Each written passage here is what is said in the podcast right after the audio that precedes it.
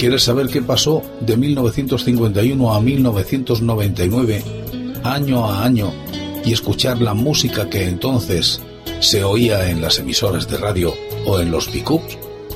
Vente conmigo. Te invito a que lo hagas en este espacio que he dado en denominar el agujero de la oreja. Y entramos en 1983 de la mano de Jean-Michel Jarre.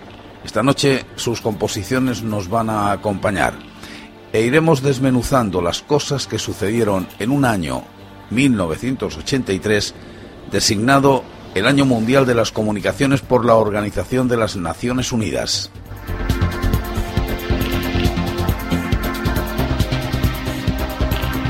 Y comenzamos con una noticia que se produjo aquí en Murcia el 6 de enero. Salvador García Aguilar obtiene el premio Nadal por su novela Regocijo en el Hombre.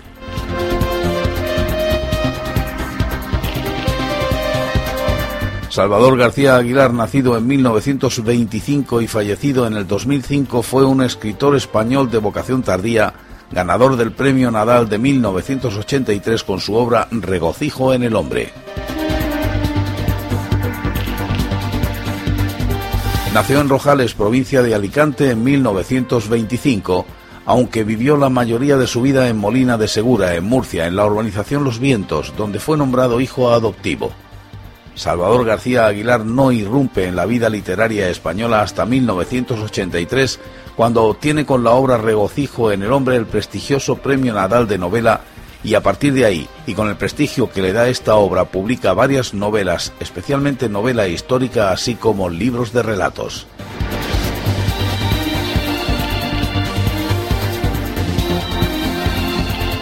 En los últimos años de su vida tuvo que dejar de escribir debido al Alzheimer.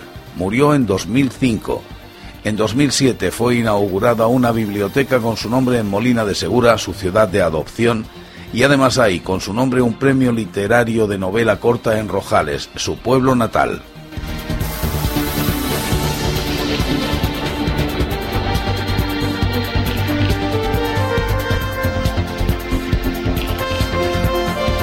Y también en este año de 1983 se publica El color de la magia, primera novela de la saga Mundo Disco del escritor británico Terry Pratchett. Sir Terence David John Pratchett, oficial de la OBE, excelentísima orden del Imperio Británico. Esta es una orden de caballería británica instituida el 4 de junio de 1917 por el rey Jorge V. La pertenencia a la orden es otorgada por el rey de Inglaterra a todos aquellos que hacen algo significativo en nombre del Reino Unido. Él la tenía, eh, precisamente en su categoría de caballero. Nació en Beaconsfield, Inglaterra, el 28 de abril de 1948. Escritor británico de fantasía y ciencia ficción. Sus obras más conocidas corresponden a la serie del Mundo Disco, Death World. Además ha escrito novelas juveniles, relatos cortos y ha colaborado en la redacción de guiones para las adaptaciones televisivas de sus novelas. Con más de 40 millones de libros vendidos, es el segundo autor de ficción con más ventas después de J.K. Rowling. Actualmente vive cerca de Stonehenge, en Salisbury, Wiltshire, con su mujer Lynn y su hija Rowena Pratchett, también escritora. En 1981 pasó a ocupar el cargo de responsable de relaciones públicas en una central nuclear, la empresa para la que trabajaba, y tenía responsabilidad sobre tres centrales nucleares. Justo antes del desastre de Three Mile Island, precisamente este era su trabajo, cuando escribió su primera novela sobre el mundo disco, El color de la magia. El filón del mundo disco, World, una saga de fantasía ambientada en un mundo hilarante que parodia el nuestro es el conjunto de novelas que le ha dado fama internacional.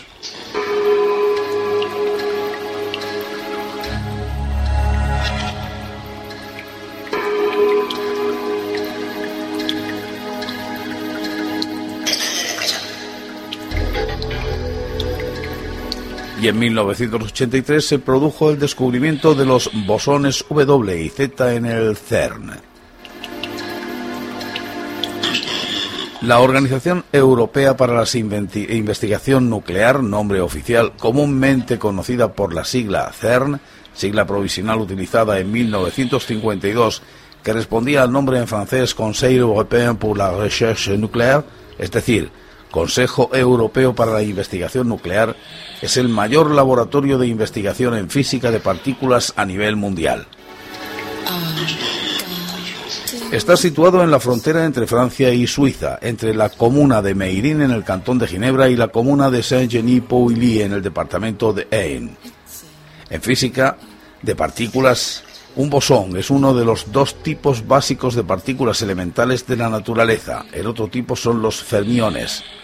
La denominación bosón fue dada en honor al físico indio Satyendra Nath Bose.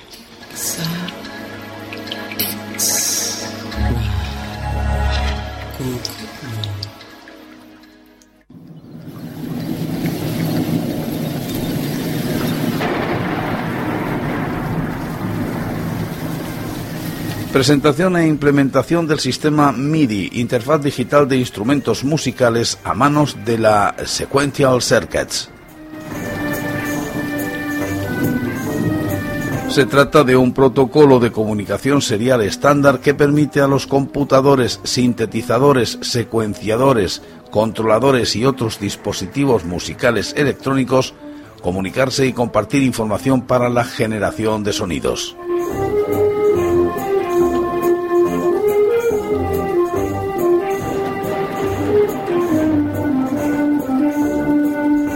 Y se presenta el sistema MSX a manos de Microsoft. MSX es el nombre de un estándar de ordenador doméstico comercializado durante los años 80 y principio de los 90.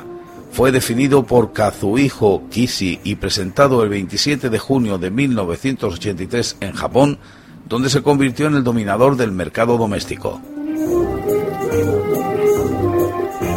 Tuvo además éxito en Europa, España, Francia y Países Bajos, Brasil, Chile, Argentina y la Unión Soviética, donde el Ministerio de Educación compró miles de unidades para equipar escuelas. Es prácticamente desconocido en Estados Unidos y pese a verse al principio como una amenaza para el liderazgo británico en el mercado europeo, registra unas pobres ventas en el Reino Unido. Fue un intento de unir bajo un mismo estándar a todos los fabricantes, de modo que se pudieran comprar periféricos de Sony para un ordenador Philips y de que el software y el hardware de base cumpliesen con una serie de requisitos que garantizaran que los programas escritos para el estándar funcionarían correctamente en cualquier ordenador. Los fabricantes podían añadir expansiones a su gusto para atraer a la clientela. Yamaha es quizá el mejor exponente con equipos que se comercializan como instrumentos musicales.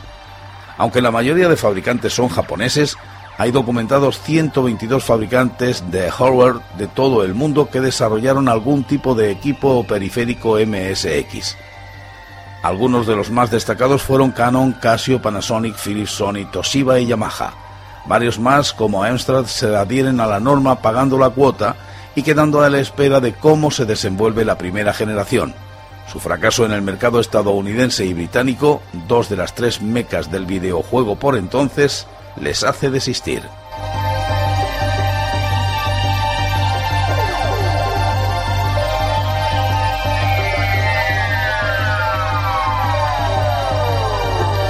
Y el 10 de enero astrónomos británicos descubren un nuevo pulsar con una capacidad energética mayor que la del Sol.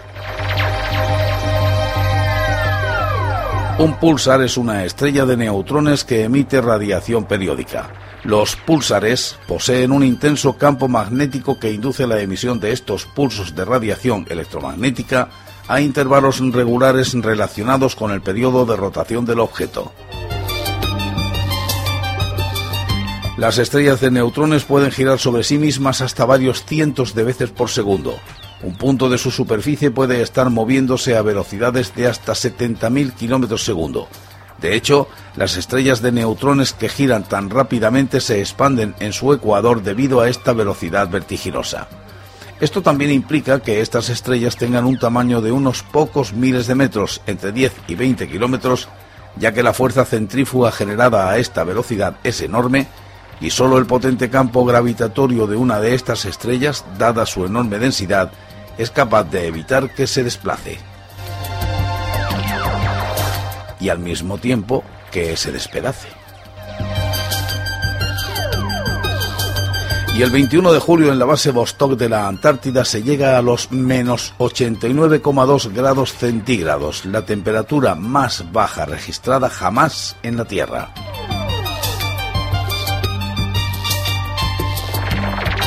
Y el 10 de noviembre Microsoft presenta la primera versión de Windows denominada Windows 1.0. Microsoft Windows 1.0 fue el primer intento de Microsoft de implementar un entorno operativo eh, perdón, un entorno operativo gráfico multitarea en la plataforma PC.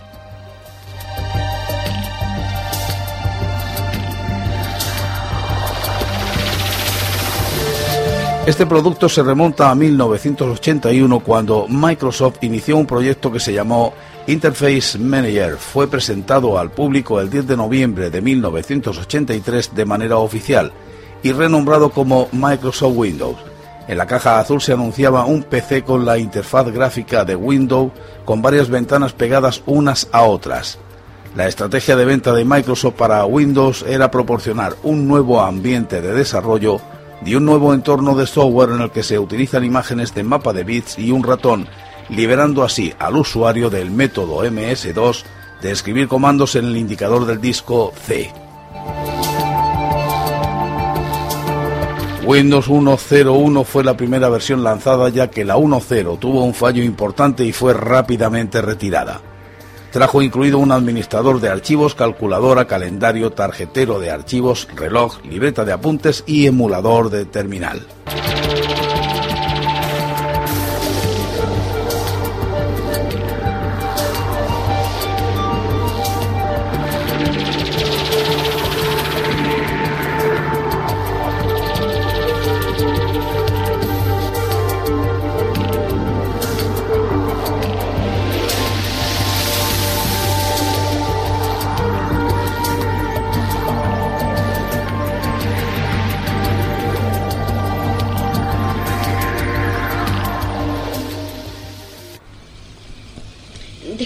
Es solo un momento. Cariño, estás demasiado pendiente de la niña. Vas a hacer que entre de verdad en estado de coma.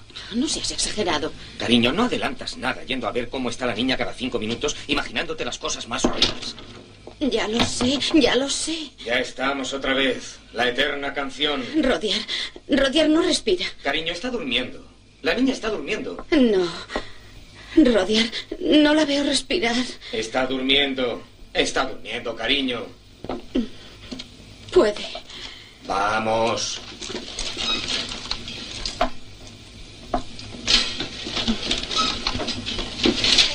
Emma.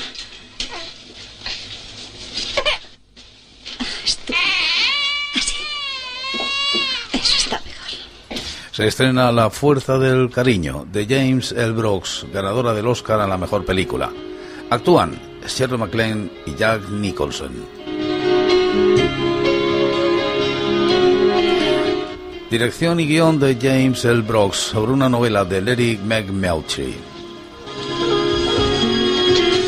La música de Michael Goer.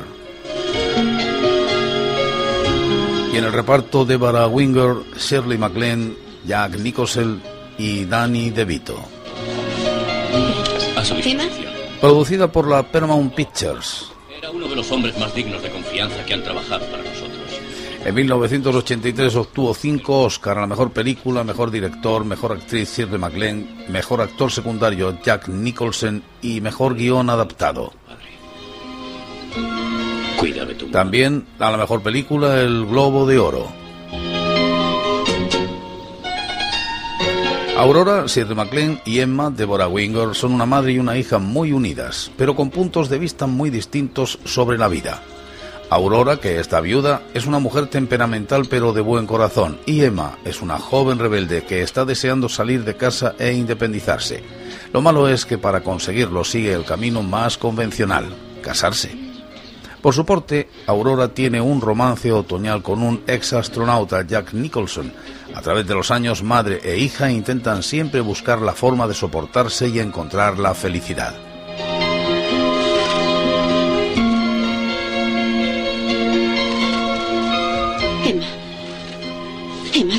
Por favor. Despierta. Shirley MacLaine y Deborah Winger son una madre y su hija cuya relación a lo largo de sus vidas atravesará por todo tipo de momentos, buenos y malos, tiernos y crueles, en los que se enfrentan y se aman.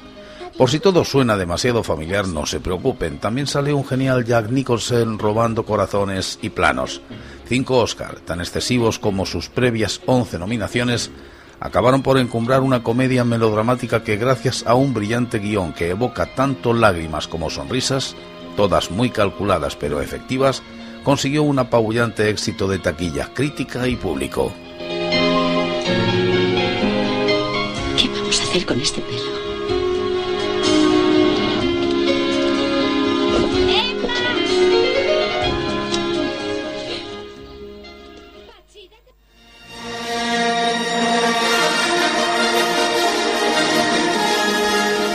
La Guerra de las Galaxias, El regreso del Jerry, tercera película de Star Wars y última de la saga. Dirigida por Richard Marquand. Con guion de Lauren Kasdan y George Lucas.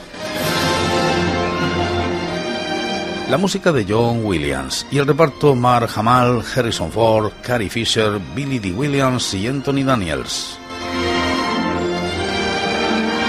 Producida por la 20th Century Fox.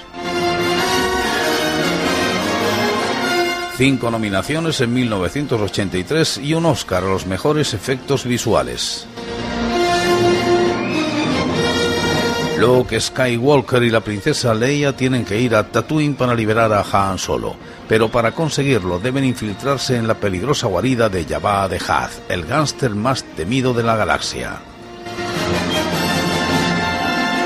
Una vez reunidos, el equipo recluta a tribus de Ewoks para combatir a las fuerzas imperiales en los bosques de la luna de Endor. Mientras tanto, el emperador y Darth Vader conspiran para atraer a Luke al otro lado oscuro, pero el joven está decidido a reavivar el espíritu del Jedi en su padre. La guerra civil galáctica termina con un último enfrentamiento entre las fuerzas rebeldes unificadas y una segunda estrella de la muerte indefensa e incompleta en una batalla que decidirá el destino de la galaxia. Tercera y más floja de la mítica aventura galáctica de Luke Skywalker y sus amigos de la República en su lucha contra el Imperio. A pesar de todo, esta entrega aclara aspectos fundamentales de la saga de Lucas y mantiene su apabullante despliegue de efectos especiales, muy entretenida. Estación de comando, aquí ST-321, código azul. Nos acercamos, desactiven el escudo de seguridad. El escudo deflector será desactivado cuando tengamos confirmación del código que transmita. Espere. Está autorizado. Comenzamos el acercamiento.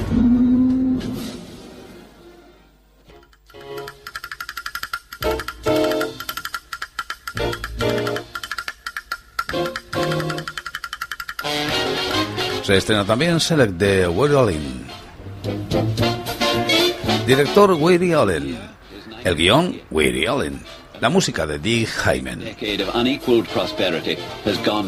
El reparto, Woody Allen, Mia Farrow, Will Henson, Stephanie Farrow y Garrett Brown. Producida por la Warner Brothers Pictures. En el año 1983, dos nominaciones al Oscar, Mejor Fotografía y Vestuario. Es un falso documental sobre Leonard Seller, el hombre camaleón que asombró a la sociedad norteamericana de la era del jazz. Su historia arranca el día que miente al afirmar que ha leído Moby Dick solo para no sentirse excluido. Desde entonces su necesidad de ser aceptado lo lleva a transformarse físicamente en las personas que lo rodean, convirtiéndose así en un fenómeno mediático, en una celebridad sin esencia. Testigo de algunos de los acontecimientos más importantes de los años 30, encaja a la perfección en todas partes porque asume las características tanto físicas como psíquicas de las personas con quien está para caerles bien.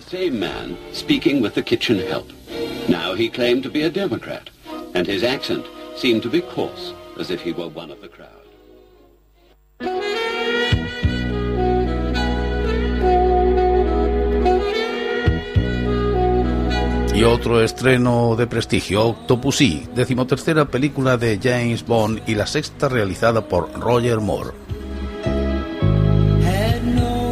Dirigida por John Glenn, con un guion de George MacDonald Fraser, Richard Maybaum y Michael Wilson en el guion del personaje de Ian Fleming. La música de John Berry. El reparto Roger Moore, Maud Adams, Louis Jordan, Christina Gabern y Kabir Berry. Producida por la Metro Goldwyn Mayer. El agente 009, compañero de James Bond, es asesinado en Berlín Oriental, aunque consigue llegar a la residencia del embajador británico antes de morir, llevando consigo una valiosísima pieza de orfebrería un huevo de Pascua creado por Fabergé. En Londres, especialistas del servicio secreto constatan que se trata de una falsificación de la joya original que será subastada en breve. El hecho de que en un corto periodo de tiempo se hayan vendido piezas parecidas despierta las sospechas de los responsables de inteligencia que temen una maniobra rusa que estaría encaminada a recaudar fondos que irían destinados a oscuras operaciones. Tras la pista de Kamal Khan, turbio traficante de objetos de arte, James Bond llega a la India, lugar en el que descubrirá la relación entre el sospechoso, una misteriosa mujer conocida como Octopussy y el general Orlov, implicados todos ellos en una conspiración que pretende desatar un conflicto nuclear. Poca intriga, demasiado aburrida y excesivamente larga. Con todo no faltan las escenas de acción, chicas guapas o armas increíbles. Se deja ver esta película.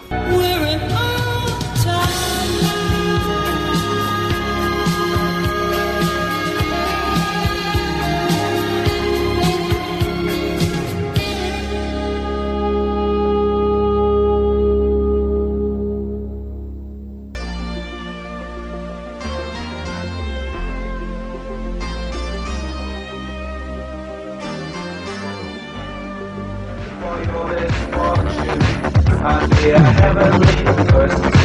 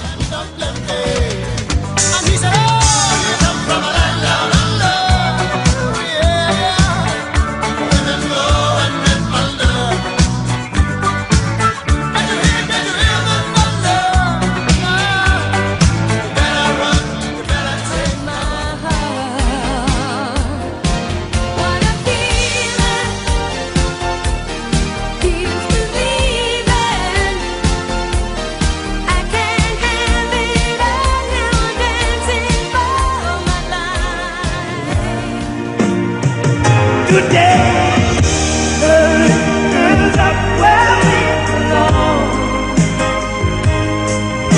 the